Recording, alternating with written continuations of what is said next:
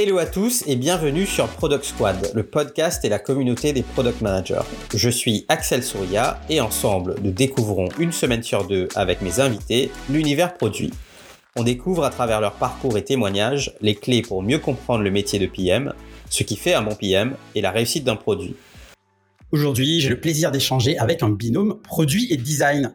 Pour l'un, vous le connaissez déjà comme étant à la tête du produit chez Blablacar depuis plus de 5 ans et il est déjà passé sur le podcast pour un épisode captivant sur les 7 péchés du product manager. Pour l'autre, à la tête du design chez Blablacar également pendant 5 ans et aujourd'hui, j'ai vraiment euh, le, plaisir d'accueillir euh, Rémi Guyot et Tristan Charvilla pour euh, un, hors-série spécial dédié à la sortie de leur nouveau bouquin. Salut Rémi, salut Tristan, comment ça va?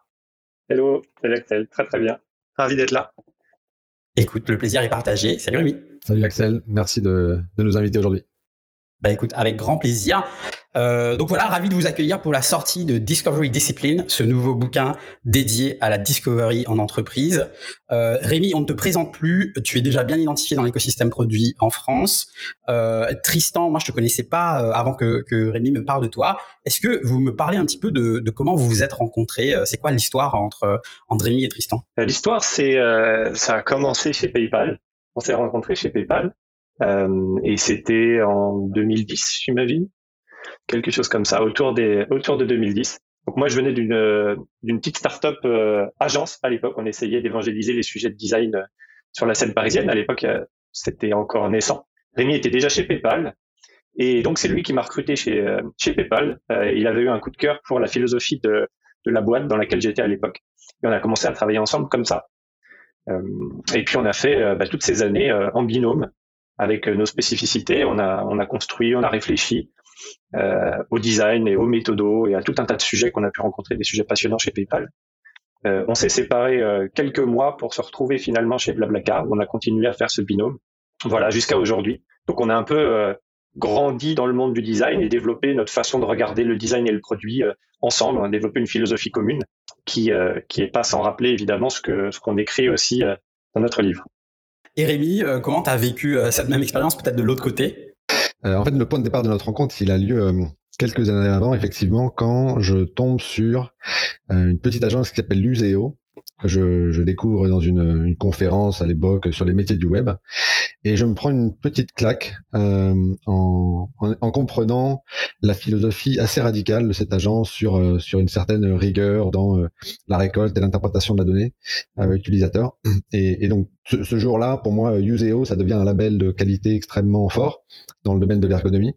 Donc le jour où chez PayPal je reçois le CV d'un designer qui a passé cinq ans chez Useo. Euh, je suis extrêmement curieux de le rencontrer et donc c'est comme ça que, que je rencontre Tristan. Euh, le, ce qui est rigolo, c'est qu'à cette époque-là, on travaille tous les deux de manière extrêmement étroite, tous les deux en tant que designer. Et en réalité, on a déjà un petit peu euh, des éléments de complémentarité qui vont s'agrandir avec le temps. Quand, notamment chez Blablacar, moi, je vais aller vers des responsabilités plutôt produits, et Tristan va continuer sur les sujets de design. Euh, en réalité, je pense que cette complémentarité produit-design, on l'avait un peu déjà dans la manière dont on travaillait chez PayPal, mais ça s'est amplifié avec le temps. Et, et donc, donc voilà. Donc ça, c'était assez naissant, c'est-à-dire que dès le départ, on réfléchissait pas simplement au sujet de design, mais comment les sujets de design pouvaient avoir le plus d'impact euh, au final. Donc, il fallait comprendre comment travailler avec des fonctions euh, autres. Euh, et donc ça, ça nous a permis, je pense, chez Blackard, de d'accroître cette complémentarité pour avoir un, scope assez large. Et, et, donc réfléchir à des sujets qui, qui, qui englobent et qui dépassent le, le design. Et il y a moi, il y, y, a un point qui euh, euh, qui du coup euh, m'intéresse particulièrement, plutôt de, de l'ordre de la curiosité, mais je pense que en rétrospective, c'est assez intéressant de, de, se poser ce type de questions. Est-ce que vous vous avez su dire, ou vous savez dire aujourd'hui, à quel moment exactement vous vous êtes dit non mais attends, là, il faut qu'on commence à documenter ce qu'on fait pour plus tard peut-être produire quelque chose? Qu'on partagerait avec la communauté produit dans son ensemble sous la forme d'un livre ou pas. Hein, mais c'est quoi le, point de départ de, de, de cette chose qui va, qui va aboutir sur l'écriture de ce livre qui, qui sort euh, euh, aujourd'hui? Je ne crois pas qu'on ait, euh, on ait eu une discipline de documentation. Pour le coup, par contre, on a eu, on a construit un certain nombre de, de, de présentations, de concepts. on partage une, une passion pour, pour les, les présentations un petit peu marquantes. Donc, on a beaucoup travaillé sur ces choses-là. On a beaucoup réfléchi. On a tenté des méthodos aussi chez PayPal qui nous permettait de vraiment d'expérimenter pas mal de choses. Donc on a beaucoup testé, bricolé et en même temps on voulait en faire des méthodes. Donc on a construit des jeux de cartes, des méthodes en interne, fait des présentations euh, sur à différentes conférences, beaucoup de choses ensemble. Donc on a construit un petit peu tout ça ensemble et finalement, je crois qu'avec toutes les années, au bout d'un moment, on s'est retrouvé avec un sacré paquet de, de matériel qu'on avait construit à travers le temps. Mais en fait, cette documentation, c'est surtout faite par euh, l'évangélisation qu'on a pu faire autour de nous ou les présentations qu'on a pu faire dans les conférences. Et c'est comme ça que qu'on a, si tu veux, mis sur papier d'une certaine manière. Mais on n'a pas eu cette euh, cette vision de, de, de de récolter au fur et à mesure pour ensuite euh, construire un livre. Euh, après, pour rien te cacher, on a on a fait quand même pas mal de tentatives qui n'ont pas marché non plus. Hein. Donc c'est ce qu'on dit. hein, pour, voilà, pour avoir des bonnes idées, il faut en avoir beaucoup de mauvaises et on, en a eu pas mal aussi. Il y a eu des itérations, quoi.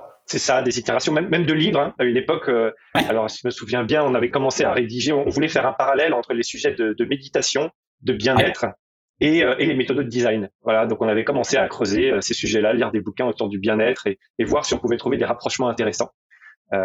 On a pris beaucoup de plaisir à le faire. Je crois qu'à chaque fois, mhm. on fait les choses parce que ça nous fait plaisir, parce qu'on a cette, cette, passion commune qui nous mhm. rassemble. Et donc, finalement, on, on s'amuse autant qu'on travaille. Quand ça fonctionne, eh ben, on, on, a une double récompense. Et puis quand ça fonctionne pas, on s'est juste bien amusé et c'est déjà pas mal. Il y a peut-être un, un, point de départ euh, qu'on peut quand même marquer dans le temps.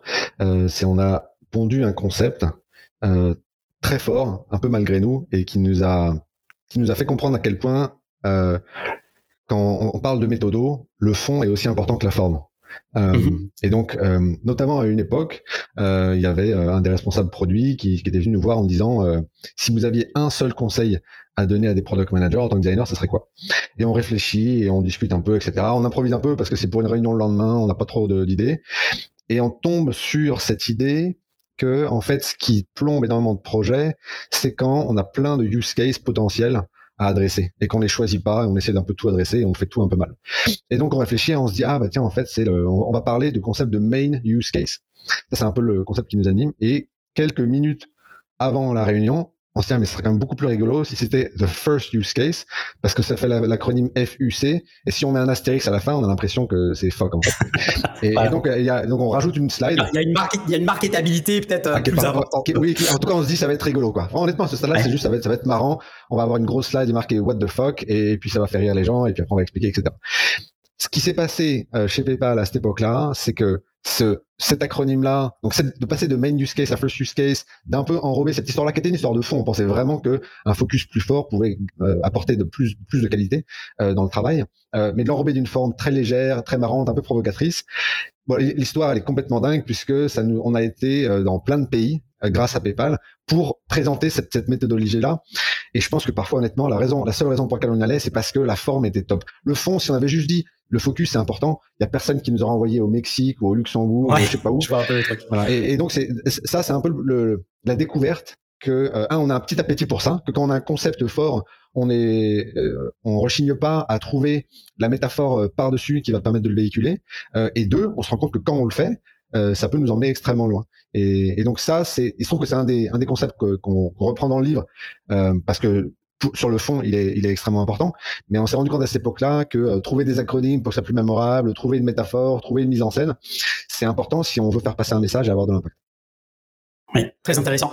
Et avant de rentrer un petit peu euh, dans le vif du sujet et, puis dans, la méthode, je pense que c'est aussi intéressant euh, d'explorer bah, la réflexion sous-jacente, c'est-à-dire qu'est-ce qui, mène à, la sortie, à la production de, cette méthode, de ce bouquin. Est-ce qu'à un moment, vous faites un constat en termes de temporalité, vous vous dites euh, bon bah maintenant c'est le bon moment. Euh, comment ça se passe? Écoute, il y, a eu un peu des, alignements d'étoiles. Hein. les points sont connectés, mais on s'en rend compte en regardant en arrière, comme, comme dirait Steve Jobs. Sur, le, point de départ, de, le point de convergence, euh, il y a quoi? Il y a, trois ans de ça, deux ans et demi, euh, on fait un off-site avec, avec les leaders produits de chez Blablacar et on se pose des questions sur qu'est-ce qu'on pourrait apporter à l'équipe pour euh, l'aider à mieux se coordonner. Alors les, points de départ, c'est qu'on voulait que les équipes aient plus d'autonomie, mais en même temps, elles avaient besoin de guidage. Donc comment on balance autonomie et guidage? Comment on coordonne une équipe qui est en train de grossir?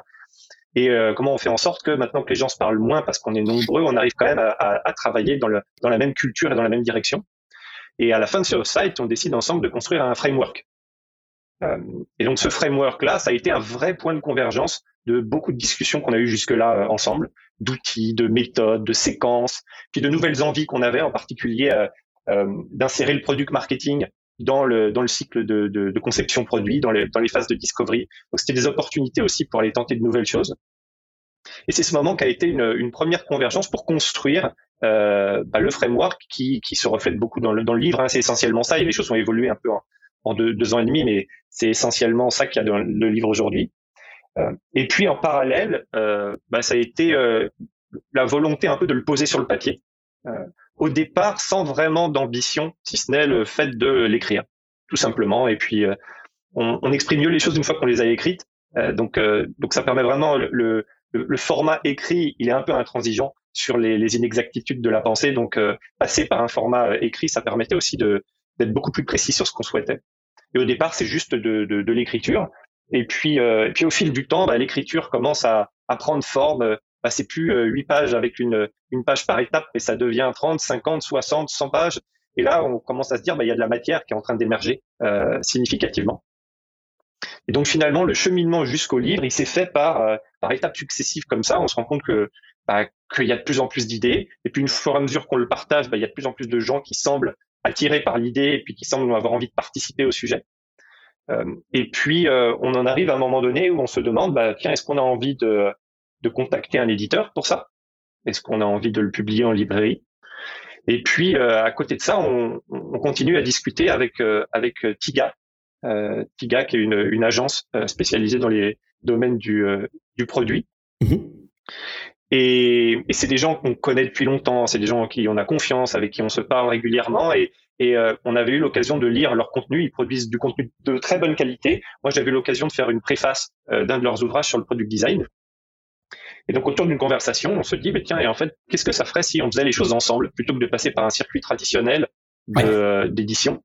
Qu'est-ce qui fait si on faisait les choses ensemble? Et, et, donc on s'est rapproché comme ça et on s'est dit, mais oui, il y a des opportunités communes, il y a des choses à faire. Euh, Tiga a une, une, grosse expérience sur les sujets de, de, formation. Donc ils font du, proposent du contenu, ils ont des consultants, mais ils font mhm. aussi beaucoup de formation et émerger l'idée de se dire, mais en fait, voilà, tout s'aligne. Vous avez un contenu qui va au-delà simplement d'une lecture, mais qui pourra faire l'objet d'une formation. Tiga a une vrai positionnement euh, autour de, du sujet de partage et de contenu dans le monde du produit. Et donc voilà, les choses sont arrivées là en se disant, eh ben, faisons, un, faisons ça ensemble. Donc euh, Tiga euh, est devenu l'éditeur de notre livre. Et il nous permet de le de l'envoyer aussi à l'international parce qu'ils sont présents dans plusieurs pays, en, en Espagne en particulier, où on se retrouve là-bas. Donc voilà, les choses se sont, se sont développées. Euh, C'était pas prévu comme ça au départ, mais les choses sont venues les de manière assez, assez, naturelle au final, quoi. Assez naturelle, mais c'est toujours en regardant en arrière qu'on se rend compte que c'est naturel parce que euh, sur le moment, bah, on avance juste, on, on en parle et, et, on voit ce qui se passe. D'accord, très clair. Et euh, à ce moment-là, vous vous dites bon ben les choses, euh, les choses avancent, euh, il y a une, il y a des opportunités quel, est l'impact que vous cherchez à travers euh, ce bouquin? Et puis, on parle du bouquin, mais bien évidemment, dans le bouquin, il y a des idées clés, il y a la méthode Focus, on va pouvoir euh, en parler bientôt. Quel est l'impact que vous recherchez à travers ce bouquin, justement? En fait, l'adoption du framework chez Blablacar a eu l'effet qu'on espérait. C'est-à-dire, on a ce qu'on a vu à l'œuvre euh, et dans avec des équipes relativement grosses. On a vu euh, des équipes qui gagnaient en autonomie. On a vu des équipes qui étaient capables d'aller plus vite tout en faisant mieux. Euh, en fait, le, la, manière dont le, le framework euh, a émergé relativement naturellement, c'est que il y avait déjà euh, un peu parfois par hasard, mais on voyait tiens telle équipe quand ils tombent sur tel type de problématique, ils ont l'air de, de, de, vraiment bien l'aborder. Bon bah là on creuse un peu comment est-ce qu'ils qu'ils abordent ce sujet-là? Bon bah peut-être que là il y a une, il y a une, une bonne pratique qu'il faudrait rendre systématique pour tous les projets et pour toutes les équipes. C'est un peu comme ça aussi qu'on a qu'on a euh, conçu euh, le, le, framework, c'était observer ce qui fonctionne et puis le, essayer de le diffuser au maximum.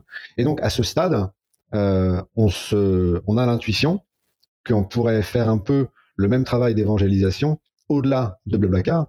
Euh, pour le valider, on a partagé la manière dont on travaille, partagé le, le contenu de la méthode et du livre avec euh, avec pas mal de, de, de pairs en fait dans d'autres entreprises, et on se rend compte qu'il y a énormément de choses qui font écho. Euh, donc aujourd'hui, l'envie qu'on a, d'autant plus dans un écosystème qui est en train de d'exploser au, sens le plus positif du terme. Il y a plein de d'énergie, il y a plein de projets qui se montent, il y a plein d'appétit, de d'envie de, progresser. Et donc nous on souhaite contribuer à, cet écosystème en partageant le plus avec le plus de transparence possible la manière chez Blackard dont on travaille euh, et euh, l'intuition qu'on a, c'est que euh, elle, va potentiellement résoudre le problème de beaucoup d'autres entreprises qui, qui rencontrent des difficultés similaires à celles que, nous on sur les sujets de discovery. Donc l'ambition c'est celle-là, c'est contribuer à l'écosystème avec une méthode qui est très actionnable et, et, qui, nous a apporté énormément de, de valeur chez Blackard. Super. Et, justement sur cette question de, méthode, est-ce que euh, peut-être c'est, l'exercice euh, un peu euh, clé de, de, l'épisode, est-ce que pour les auditeurs, on pourrait avoir une forme d'élévateur pitch de ce bouquin? Qu'est-ce qu'on y retrouve? De quoi va-t-on parler? En quoi ce bouquin va pouvoir peut-être débloquer des situations dans l'entreprise?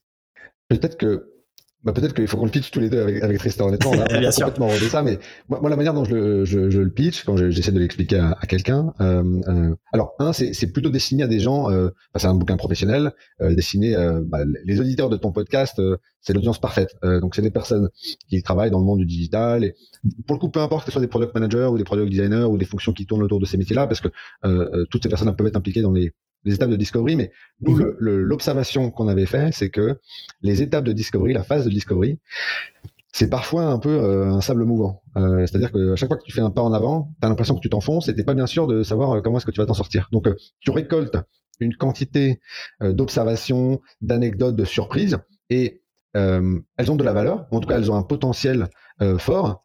Mais qu'est-ce qu'on fait de tout ça? Bah, c'est pas forcément très clair. Et, on voit un contraste extrêmement fort entre la phase de delivery, qui euh, contient évidemment ses écueils, ses difficultés, etc. Mais euh, il y a énormément de maturité dans beaucoup d'entreprises en, euh, en, France sur comment est-ce que on gère correctement la phase de delivery. Il y a beaucoup moins de maturité sur les les, les phases de discovery.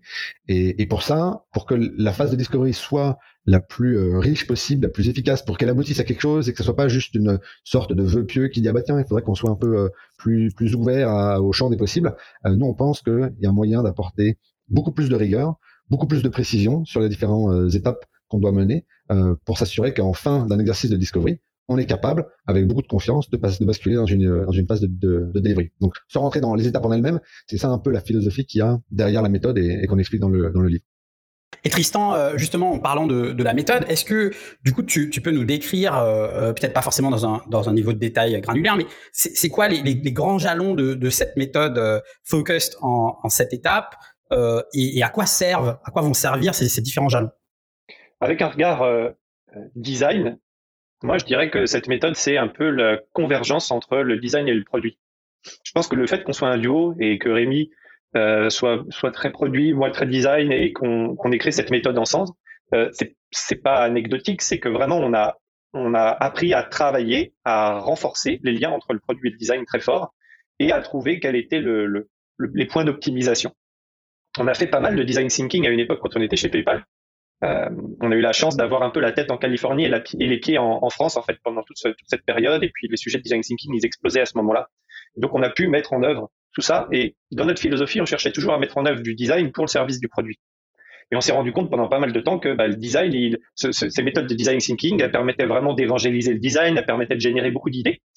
Et on voyait bien que nos product managers en face, lorsqu'on arrivait avec un prototype euh, en, papier ou en pâte à modeler, en dehors de nous dire c'est des idées intéressantes, ils repartaient tout de suite à leur delivery. Et donc, euh, je pense que c'est ce point de contact qu'on a cherché à trouver. Et c'est cette étape, elle cherche à bah, renforcer ces points de contact et passer par un petit peu tous les angles qu'on aurait voulu observer côté design. Hein, le design, ça cherche à, chercher loin, ça cherche à explorer, ça cherche à regarder toutes les facettes, mais à chaque fois, y apporter une dimension très actionnable. Et donc, le principe de nos sept étapes, euh, bah, c'est de basculer dans tous ces dans toutes ces perspectives. Donc, je te le donne de façon non granulaire, mais on a une une première étape où on va chercher à définir un, objectif précis, donc un, KPI avec des méthodes d'exploration, mais on cherche à définir à la fin de cette étape le KPI précis. Ensuite, on va chercher à faire de, l'observation. Donc pour les designers, c'est de, l'interview, c'est des home visits, c'est toutes les méthodes qu'on qu'on a pu croiser chez IDEO et, les autres. Euh, mais pour en sortir à la fin, une chose extrêmement précise et actionnable, qui est un first use case. Euh, ensuite, on va aller travailler un, autre angle. Donc là, on a un angle un petit peu business, objectif. On a un angle euh, problème utilisateur. Ensuite, on va aller chercher un angle qui sera plus orienté sur le positionnement. Ou pareil, on va aller travailler euh, euh, avec des méthodes centrées utilisateurs, avec du focus group, avec du benchmark et plein de choses pour obtenir à la fin un, positionnement de la, de la fonctionnalité. On va travailler ensuite un, un, benchmark euh, pointu et approfondi dont on parlera sûrement, qui fait qu'à la fin, on en ressort des éléments qu'on cherche à réutiliser, on cherche à, à, à, construire un prototype, etc., etc. Donc chaque étape, en fait, elle, elle, elle englobe une partie euh, exploration telle qu'on la faisait beaucoup à l'époque du design thinking, mais elle inclut aussi une phase de convergence très forte. Et c'est mhm. là-dessus qu'on a mis l'accent sur euh, cette discipline de convergence. Hein, le titre mhm. Discovery Discipline, c'est ça qu'il cherche à exprimer. Donc c'est la pratique de la discovery, mais c'est aussi la discipline qui permet de converger et à la fin de sortir quelque chose d'actionnable. Je crois que ce qui nous a beaucoup manqué dans les premières activités de, de design thinking ou de discovery, c'était ce, manque de, convergence finalement. On se rendait compte qu'on arrivait à générer plein d'idées intéressantes, mais qu'on avait beaucoup de mal à converger. Alors, on fait des votes à main levée, des choses comme ça, puis on finit par avoir des solutions que pour lesquelles personne n'est réellement convaincu. C'est un petit peu les solutions molles où on est tous, euh, euh c'est celle avec laquelle on est le plus d'accord, mais on n'est pas complètement d'accord. Euh, donc on s'est rendu compte de ça. L'autre point peut-être, c'est que tu l'as dit, il y a sept étapes, et donc ça veut dire qu'il y a au moins sept phases où on force les équipes à converger très fort. Et ça, ça mhm. nous semblait important aussi. Hein, les modèles double diamant, choses comme ça, on, on, théoriquement, on converge deux fois, et on sait bien que dans la réalité, c'est beaucoup plus compliqué que ça. Donc on a voulu séquencer ces étapes pour permettre de, de consolider euh, les raisonnements, d'avoir des phases de convergence qui permettent ensuite de passer euh, à l'étape suivante. On va rediverger, mais à partir d'un point focal euh, bien déterminé. Très clair. je ne sais pas si Rémi, tu voulais rajouter quelque chose. Peut-être un point sur cette logique de convergence, euh, mhm. la méthode, effectivement, enfin les sept étapes, euh, elles forment euh, les premières lettres forment un acronyme FOCUSED, donc F O C U S E D. alors à la fois ça révèle un petit peu notre notre penchant pour toujours trouver la petite astuce qui fait que d'un point de vue mnémotechnique ça va être plus facile à retenir. mais le, le, mot en lui-même est révélateur de la philosophie de la méthode, à savoir effectivement à chaque étape il va y avoir une étape des activités euh, plutôt euh, créatives de divergence et systématiquement un livrable qui va permettre à l'équipe de se retrouver, de faire des choix forts pour avancer à l'étape d'après. Donc l'acronyme Focus euh, est un écho avec la notion de, discipline, de convergence, etc. Très clair. Et, je pense que ce, dont tu parles là, je pense que c'est assez intéressant. Il y a aussi une notion de contexte, c'est-à-dire euh, il y a des contextes où tu vas vouloir appliquer certaines méthodologies ou une manière de travailler. Quel est le contexte, on va dire, le plus favorable dans lequel cette méthodologie va être la plus impactante? Est-ce que c'est une méthodologie qui est applicable à toutes les entreprises? Est-ce qu'il y a un contexte particulier? Comment vous voyez ça aujourd'hui? Alors en fait, la manière dont on regarde euh, le sujet du contexte, on pense qu'il est, il est fondamental à l'application de cette méthode-là. En revanche, euh, on ne pense pas qu'il y a de contexte qui empêche de l'appliquer. L'importance du contexte, ça va plutôt être dans l'investissement qu'on va mettre dans cette méthode-là. Euh, par exemple, cette méthode-là, chez le on, on la réduit pas uniquement aux projets qu'on pourrait considérer comme étant des projets d'innovation qui visent à inventer un, un, nouveau business model ou à lancer une, une toute nouvelle application. Euh, on l'utilise pour 100% des projets. Donc, ce que ça veut dire, c'est qu'un projet qui vise à euh, optimiser une fonctionnalité déjà existante parce que le contexte juridique change, pour nous, on pense que il y a besoin euh, de faire un travail de discovery et c'est possible de le faire en suivant cette méthode-là. Par contre, euh, ce qui va varier énormément, c'est est-ce qu'on va euh, passer une heure, une journée, une semaine, un mois à faire ce travail de discovery? Ça, ça peut énormément dépendre euh, du projet, du contexte, de l'ambition, etc. Et donc, c'est cette variable d'ajustement que nous, on, regarde avec attention. On essaie toujours de définir en début du travail de discovery combien de temps est-ce qu'on se donne. Et une fois qu'on se donne cette, euh, cette indication-là, on peut discuter, bah, est-ce que ça va plutôt être telle étape sur laquelle on va passer du temps plutôt que telle autre, etc. Euh, mais on n'a pas l'impression qu'il y a de contextes qui sont défavorables. L'autre l'autre élément euh, qui peut varier, c'est euh, à quel point est-ce qu'on va dézoomer. Par exemple, si je suis une toute petite startup euh, et je suis dans la, j'ai même pas encore de, de, produit qui est réellement accessible à des utilisateurs, bah, ce travail de discovery potentiellement, je vais l'appliquer à l'intégralité de, du, du, produit que j'ai en tête. Mhm. À l'inverse, si je suis euh, une, une, une, grosse entreprise qui a plusieurs produits qui sont euh, qui sont disponibles, si ça se trouve en fait le travail de discovery, je vais l'appliquer à un cas d'usage d'une de mes fonctionnalités. donc le niveau de zoom aussi, il peut énormément dépendre de, de la taille de, de l'entreprise. Donc voilà, voilà deux exemples de variables. Le, la durée de discovery et puis à, à, quel niveau de discovery on se situe en termes de zoom. voilà, voilà deux variables qui, qui, qui sont compatibles avec cette méthodologie-là. Très clair. Et je pense que pour moi, la question de contexte, elle était aussi euh, en, en, retraçant euh, votre historique et puis votre expérience, euh, je me posais la question de, de l'applicabilité, c'est-à-dire euh, c'est nourri de votre expérience euh, commune et respective chez Blablacar et chez PayPal. C'est quand même de très grandes entreprises, enfin surtout PayPal. Je crois que si, si les chiffres ne, ne mentent pas, c'est une boîte qui fait plus de 36 000 employés aujourd'hui. Blablacar, vous devez être bientôt sur la marque des, des 1000 personnes. Est-ce que cette méthode, elle va pouvoir s'appliquer dans des entreprises de 20, 50, 100, 200 personnes? Comment vous voyez ça? Bah, ce matin, j'étais en discussion avec un product manager d'une association qui s'appelle Mille et un mots, euh, qui travaille dans le, dans le domaine de l'éducation. Euh, mhm. C'est le seul product manager de, de cette équipe et c'est une toute petite structure. Euh, et on parlait de, du first use case comme outil de travail. On parlait d'un autre élément, d'un autre livrable. Je, je rigole maintenant à chaque fois que tu dis first use case. Bah euh, on le prononce de manière intégrale quand, quand, quand on essaie, quand on, cherche pas à provoquer. Euh, mais et donc on parlait aussi d'un autre livrable qu'on a dans le dans, dans la méthode qui s'appelle les les five touch points, donc les cinq points de contact. Ça c'est un peu un peu plus tard dans, dans la méthode où on essaye de pousser les équipes à réfléchir à euh, à quel moment est-ce qu'on peut euh, euh, déployer la solution qu'on qui commence à émerger dans le travail de discovery euh, Et mhm. ça, c'est pour forcer les équipes à euh, identifier que potentiellement, par exemple, chez, chez euh, dans, dans, dans, le, cadre de cette association-là, ils ont une application effectivement, mais ils envoient aussi des SMS, il y a aussi des vidéos qui sont accessibles par un autre canal, etc. Et donc la discussion, elle portait autour de ça. Et donc euh, les, les, outils de la méthode, ils s'appliquent complètement à ce domaine-là. alors effectivement, la discussion qu'on avait, c'était en termes de vitesse d'itération. Est-ce que c'est, est-ce qu'on mhm. peut appliquer les mêmes choses que chez Mobile et effectivement, il y a des différences. En termes de prise de risque, il y a des différences. Mais la raison pour laquelle on pense que cette méthode, elle s'applique en fait dans tous les domaines euh, et dans tous les contextes, c'est parce que les questions que cette méthode force à poser, c'est mais au fond, euh, pourquoi est-ce qu'on fait ce projet?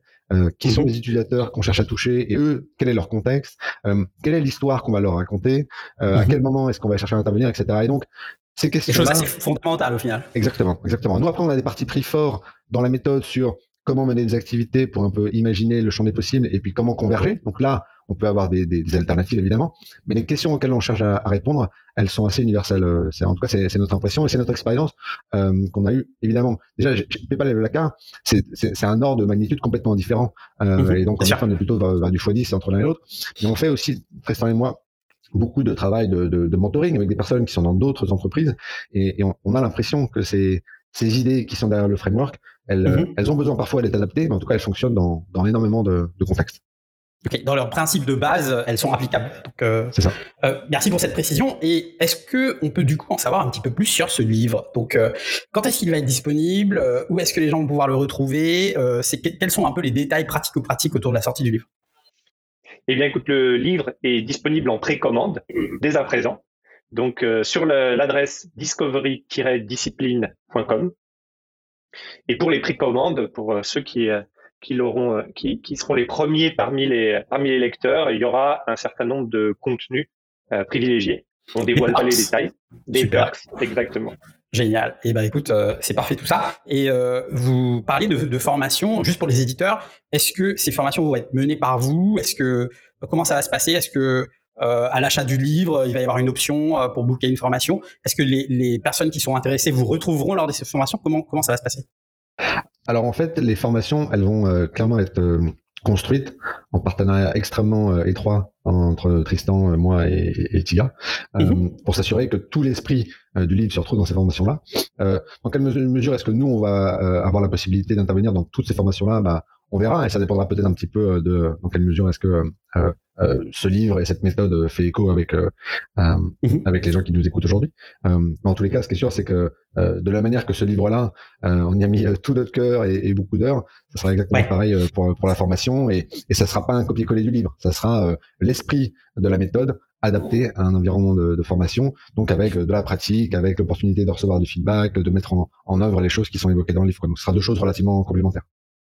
Super. Et tu parlais, euh, Rémi, de de d'heures d'heures mises euh, à, à, produire ce bouquin. Euh, ça représente quoi comme chantier? Ça vous a demandé combien de temps euh, de, de, pour pouvoir produire produire ce bouquin au final? Écoute, moi j'ai commencé l'écriture il y a il y a un an et demi. Ça fera deux ans au mois d'octobre. Donc donc c'est difficile de comptabiliser les heures pour être honnête. Dans le process au départ, j'imagine que j'imagine que ça a demandé une certaine une certaine détermination, une certaine application quand même.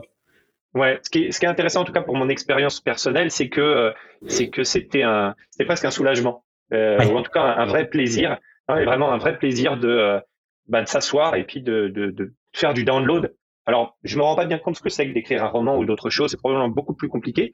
Là, c'était pendant une longue période juste du download de d'années de, réflexion et de tout un tas d'idées, d'astuces et de choses qu'on a pu imaginer. Donc c'était c'est très satisfaisant de poser ça sur sur sur tablette j'allais dire sur papier, mais on fait plus ça. Euh, et donc, bah, ça a été des dimanches, ça a été des soirs, ça a été des, euh, des pauses euh, pendant les vacances, ça a été tout un tas de moments comme ça. Et puis à un moment donné, on s'est retrouvé avec, euh, pour le coup, là, beaucoup de matière. Et mhm. finalement, ben, en fait, les, les, les, 20% restants, ils prennent autant de temps que les 80 premiers pourcents. Alors peut-être que ça dépend des auteurs, hein, mais en tout cas pour nous, ça a été comme ça. Euh, beaucoup d'affinage, de réajustement. Il a fallu euh, une certaine discipline de la convergence aussi, j'imagine, du coup. Absolument. La, euh, mise en abîme du travail de, produire ce bouquin, du coup. Oui, oui, c'est pas facile. Et puis, tu sais, en, littérature, on dit il faut kill your darlings. Et, c'est un, concept, hein, c'est-à-dire il faut tuer les choses auxquelles tu es, tu es très attaché. Et c'est vrai. En fait, au bout d'un moment que tu écris, bah, tu as des darlings, tu as des choses qui sont pas tellement utiles pour le lecteur, mais qui, toi, te tiennent à cœur. Et là, je crois que le fait d'être deux et puis d'avoir toutes ces années d'expérience dans le design ensemble. En fait, le design, c'est ça. Hein. C'est difficile de designer tout seul. En tout cas, euh, nous, je crois que c'est pas notre, pas notre force. Nous, notre force, c'est de designer à deux. On a appris mhm. depuis bah, plus de dix ans maintenant à se renvoyer les balles, à être des vrais sparring partners, euh, sans ego et sans concession. Et ça, je crois que ça nous a énormément aidé pour euh, pour converger parce qu'on on sait se dire bah ça je crois que tu es attaché mais mais je crois que ça sert à rien et on sait écouter ça aussi et se dire bah je te fais confiance je l'enlève donc on a on a bien travaillé sur cette phase là mais évidemment, ça prend un temps fou et puis les relectures et plus ça va, plus tu rentres dans le micro détail de ce que tu as envie d'ajuster. Donc on peut dire que c'était euh, près de près de deux ans de travail avec avec des trous entre chaque et puis euh, et puis des expérimentations sur le terrain pour voir si les choses marchent.